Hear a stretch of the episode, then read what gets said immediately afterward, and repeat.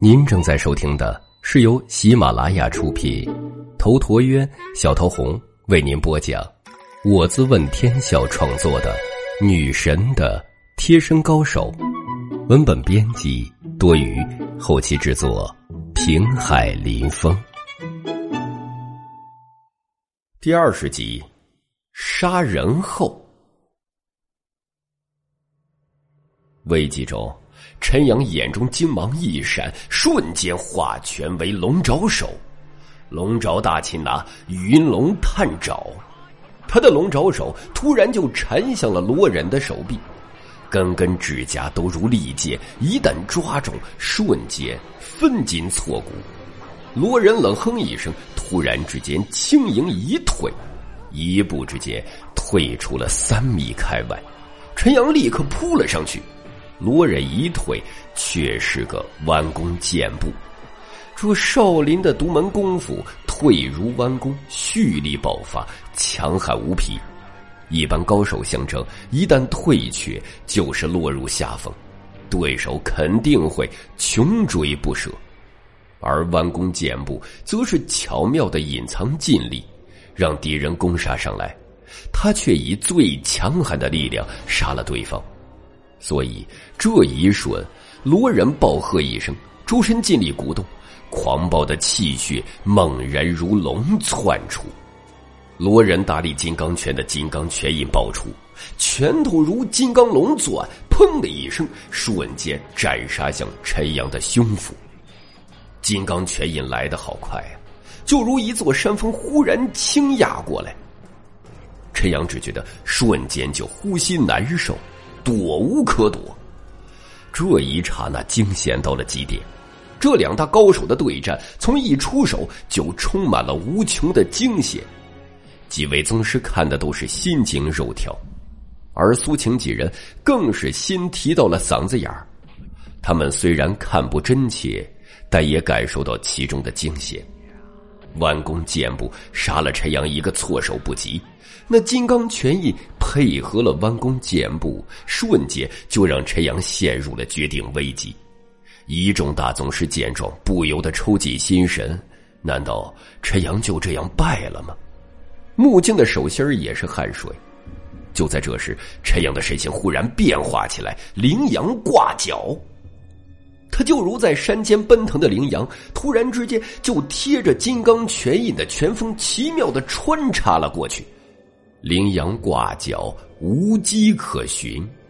这一招是陈阳的师傅在山间观看羚羊跳跃领悟出来的，玄妙无双。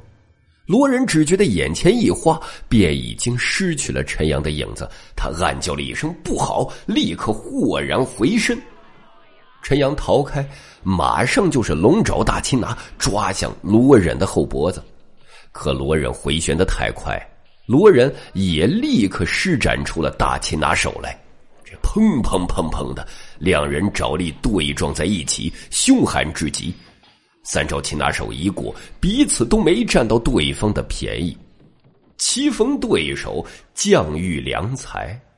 陈阳突然之间一退，接着单掌劈出，力劈华山。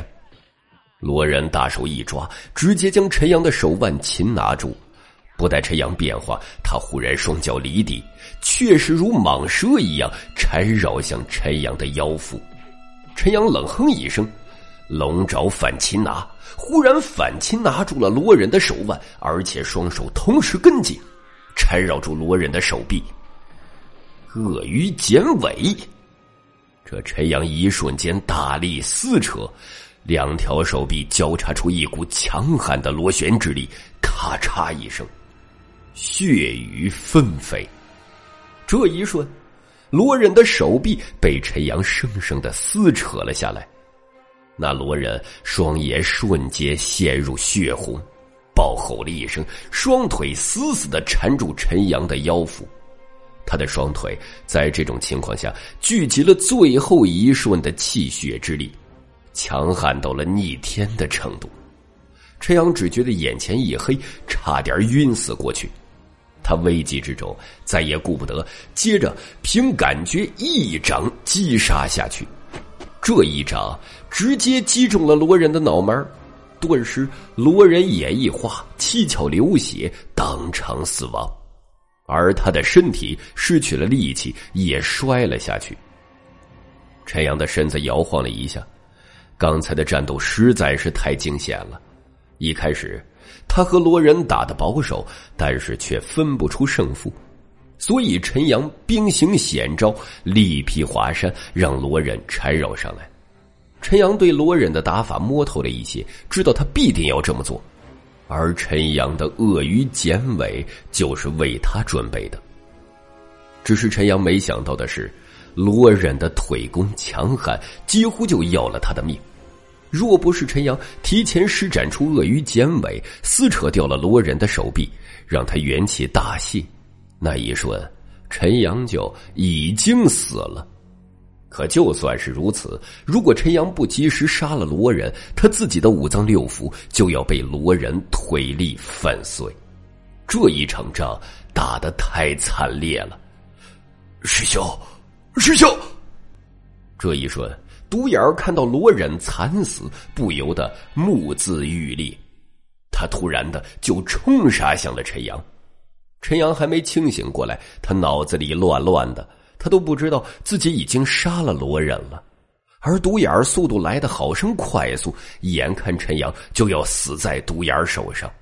可就在此时，一道更快的身影出现了，木镜就如一尊神奇出现在了陈阳面前。他冷哼了一声：“哼，不知死活！”然后一脚踢了出去。独眼重重的摔飞出去，摔在地上，再也爬不起来。既然胜负已分，诸位师傅，我们告辞了。木镜抱拳说道。随后，他扶了陈阳，带着徐家兄弟迅速离开。苏晴也跟在了后面。苏晴呆呆的，他第一次看见死人。这一幕对于唐青青、林清雪来说，同样是震撼的。陈阳上了车后，人也就清醒过来。苏晴坐在他身边，木静坐在前排，由许清开车。我们去哪儿啊？陈阳不由问道。去我的茶庄。今天多谢你了，你的这份情，我陈阳永远记着。哼，我没做什么，倒是你，为了林清雪和汤青青那两个丫头，甘冒生死大险。我看他们似乎不太领情，还有，你今天将罗忍杀了，我只怕少林那些人不会善罢甘休。若是罗忍没死，一切都还好说。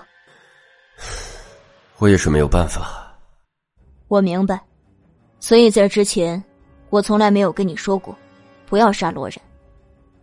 我劝你离开滨海。一旁的苏晴心颤了一下。但她什么都没说，陈阳却不说话。怎么了？我走了之后，这个烂摊子会被丢给清雪他们。再说，这不是我的风格。木镜不由得无奈。我真是看不懂你了，为什么要这么帮那两个丫头？清雪的哥哥是我的兄弟，他哥哥死了。木镜呆住了，苏晴也是呆住了。他们这时候终于明白，为什么陈阳会来到滨海，为什么他如此厉害的身手却去做个保安。原来一直都想暗中保护林清雪，这是一个铁血真汉子呀。静姐，我想回我自己的家。好。还有，关于清雪哥哥的事情。我希望你们替我保密。好。半个小时后，陈阳与苏晴下车，一众人便也就离开了。苏晴关切的看着陈阳：“你没事吧？”“没事。”陈阳摇了摇头。两人进了陈阳的出租房里，房间里有些乱。陈阳坐在床上不发一言。苏晴给陈阳倒了一杯水，陈阳接过。他看向苏晴，随后就说道：“青姐，你不害怕我吗？”苏晴微微一呆，随后他摇了摇头：“我不怕。”其实他脑海里不停的闪现陈阳杀人那一幕，他是有些害怕的。可他知道这时候不能说害怕，而且他也很敬佩陈阳。苏晴忽然想起了什么，可是你终究是杀了人，不会有麻烦吧？不会的，我们签下了生死状，这件事儿，独眼他们会处理的很干净。那些少林俗家弟子呢？他们会不会找你麻烦？会有一些麻烦，具体的我也说不清楚。陈阳看向苏晴，他在心里暗叹了一声：“美好的时光一去不复返了，自己还是要离开这间出租房，如此才可以避免苏晴被牵连进来。”那是一丝说不清道不明的情愫。苏晴在这一刹那心里很不是滋味，复杂到了极点。他在陈阳的话里听出了一些端倪，也听出了陈阳的去意。但他在这一刻却什么也说不出来，想要说一声让陈阳留下，那需要很大的勇气。而苏晴不觉得自己具备这样的勇气。就在这个时候，陈阳的手机响了起来，是唐青青打来的。陈阳接通，那边立刻传来唐青青的声音，她的声音充满了说不出的复杂情绪。陈阳，我要见你。本集已经播讲完毕，感谢您的收听。喜欢请订阅此专辑，更多精彩内容，喜马拉雅搜索“头陀渊讲故事”。谢谢。